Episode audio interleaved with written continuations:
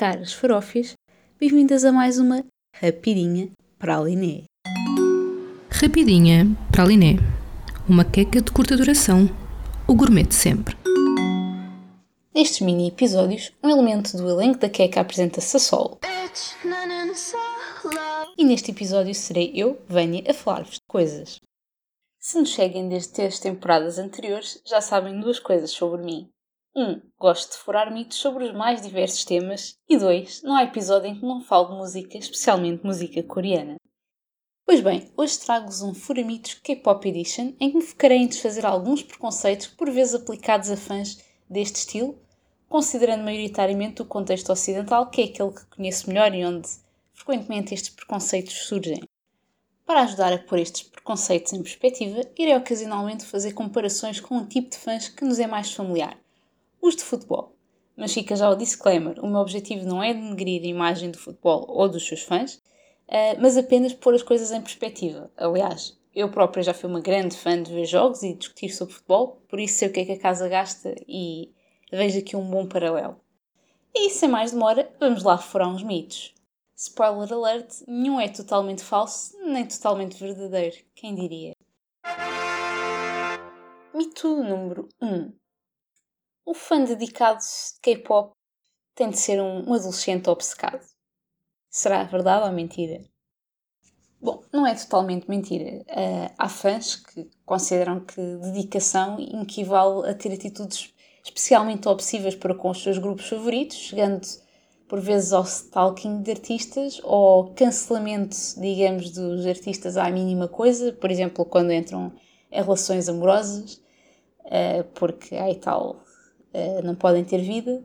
No entanto, estes fenómenos acontecem principalmente na Coreia, não porque os fãs coreanos sejam mais problemáticos, não é tudo isso que quer dizer, mas porque têm mais possibilidades ou poder para levar a cabo estes comportamentos, em maior proximidade, uh, facilidade de acesso às empresas, uh, entre outras coisas. Portanto, não é propriamente o perfil do fã típico com o qual travam conhecimento aqui em Portugal, por exemplo. No entanto, apesar disto não ser totalmente mentira, a verdade é que dedicar muito tempo energia, ou até dinheiro, uh, no interesse do K-pop não é necessariamente um sinal de obsessão, nem necessariamente algo infantil, muito pelo contrário. Para começar, há muitos fãs, principalmente aqueles que gerem fanbases dedicadas a grupos ou simplesmente a K-pop ou cultura coreana em geral, uh, que têm imenso trabalho de grande valor. Uh, pois, para já, o ritmo que há novidades para publicar é extremamente acelerado na indústria do K-pop, portanto, é algo que dá muito trabalho.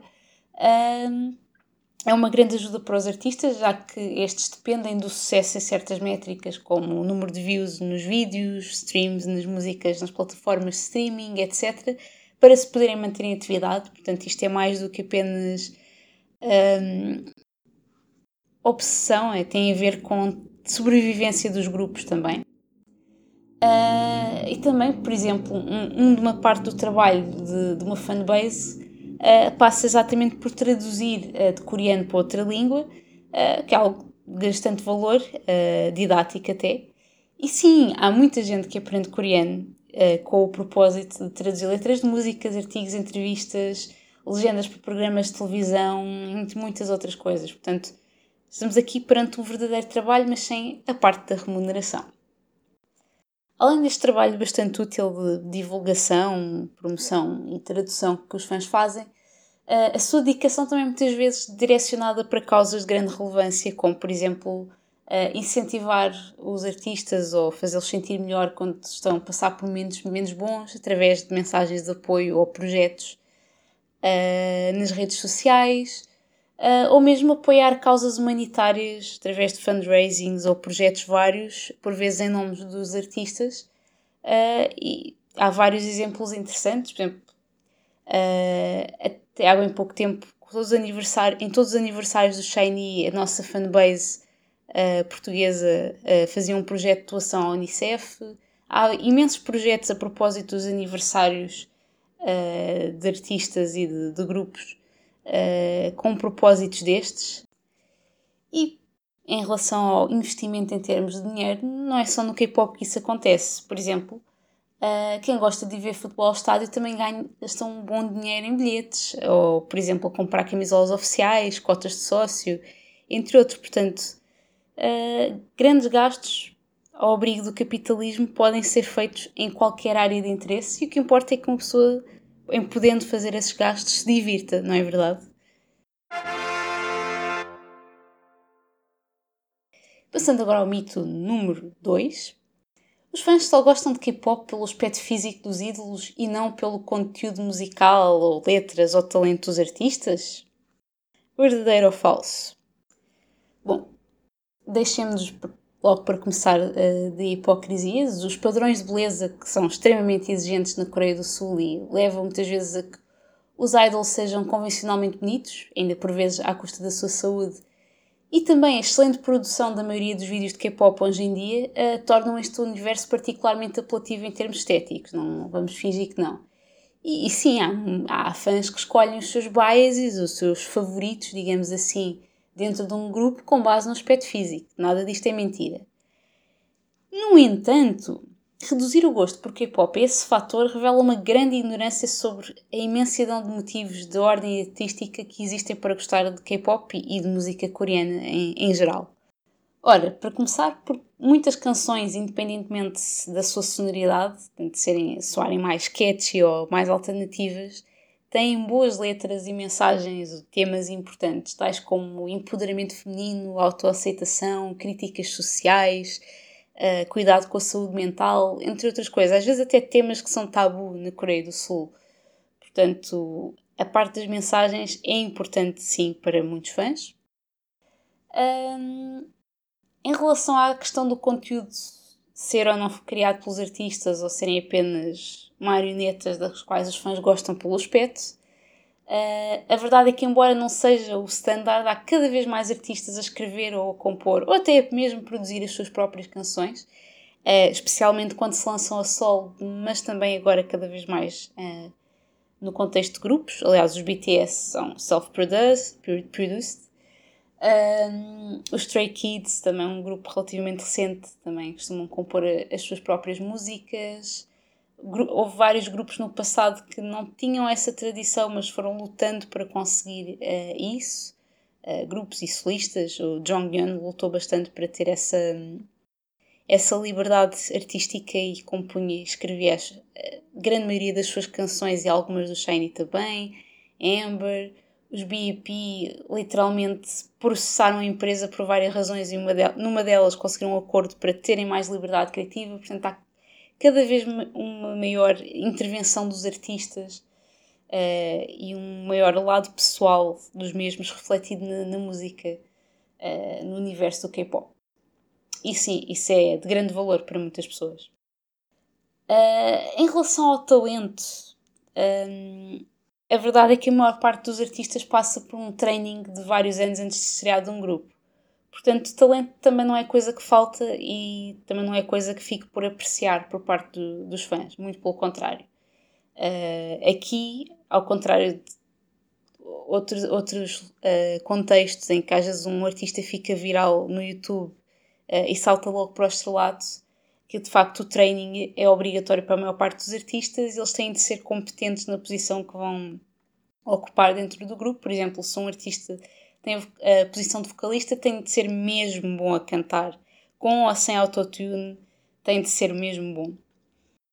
E portanto, além de todas estas coisas uh, serem valorizadas, podemos ainda dizer que os fãs encontram nas músicas, nas letras, ou mesmo nos artistas enquanto pessoas, uh, quando estes se expressam uh, em, na primeira pessoa nas, nas suas redes sociais, um lugar seguro, um conforto. Portanto, não é apenas uma questão de estética, não é apenas uma questão de moda, uh, existe de facto significado uh, e muito dentro do, da indústria do K-pop.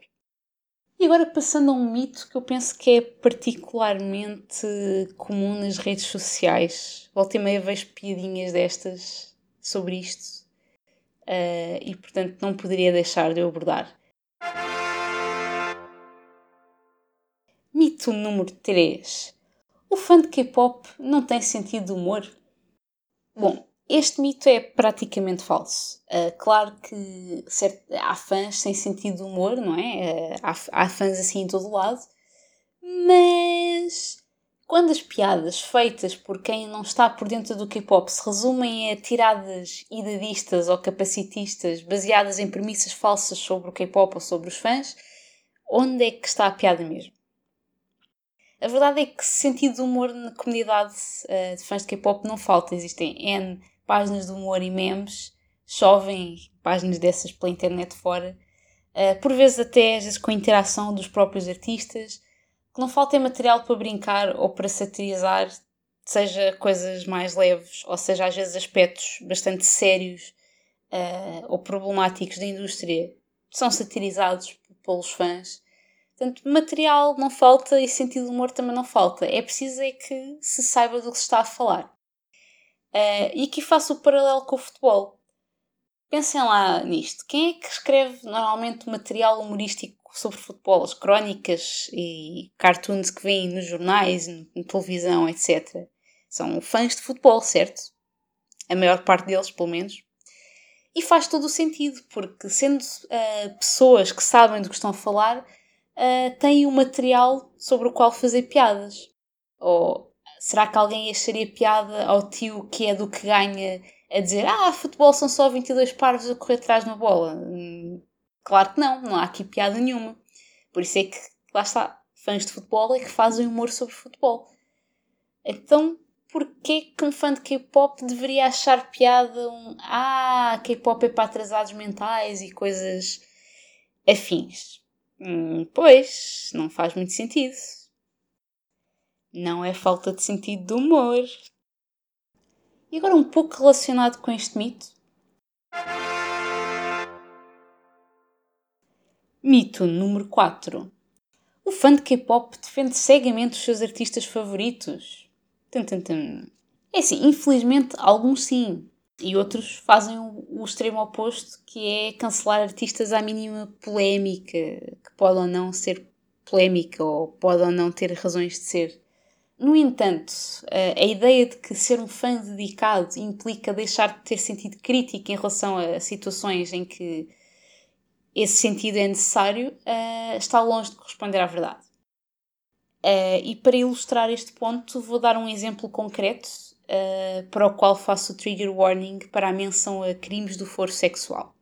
Portanto, no ano passado uh, veio ao público uma investigação que descobriu um, um, chat de grupo onde eram partilhados vídeos de atos sexuais gravados sem consentimento das raparigas envolvidas. E em alguns casos estamos a falar de violações, visto que uh, algumas das raparigas tinham sido drogadas. E entre os membros desse chat estavam vários artistas de grupos de K-pop e rock, que até inclusivamente já foram mencionados no nosso episódio de K-pop da primeira temporada. Portanto, artistas conhecidos, com fãs por esse mundo de fora.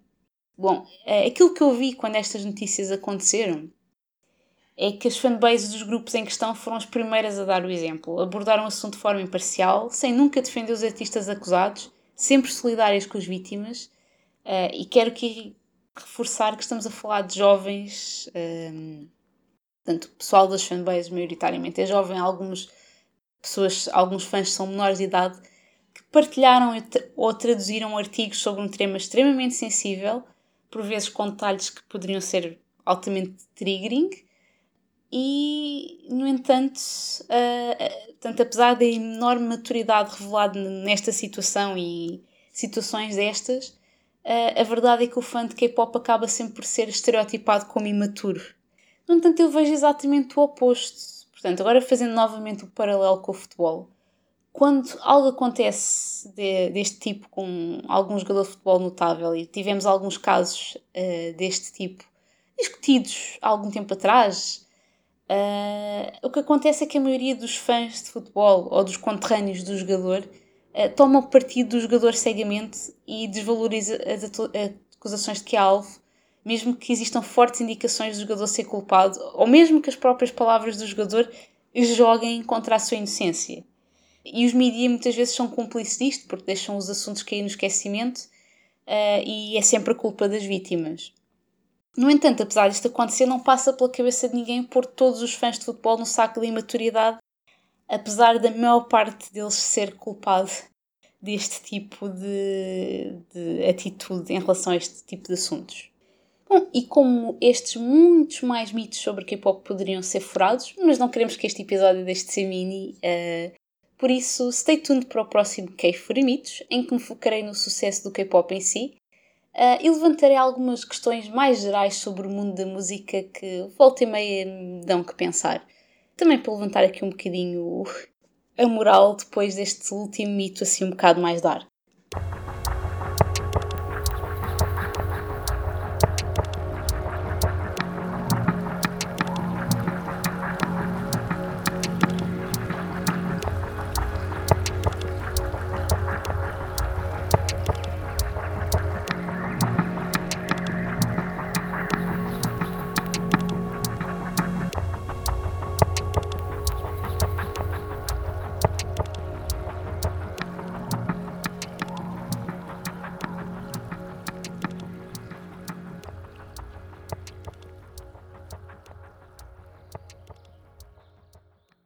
Com isto terminamos mais uma rapidinha.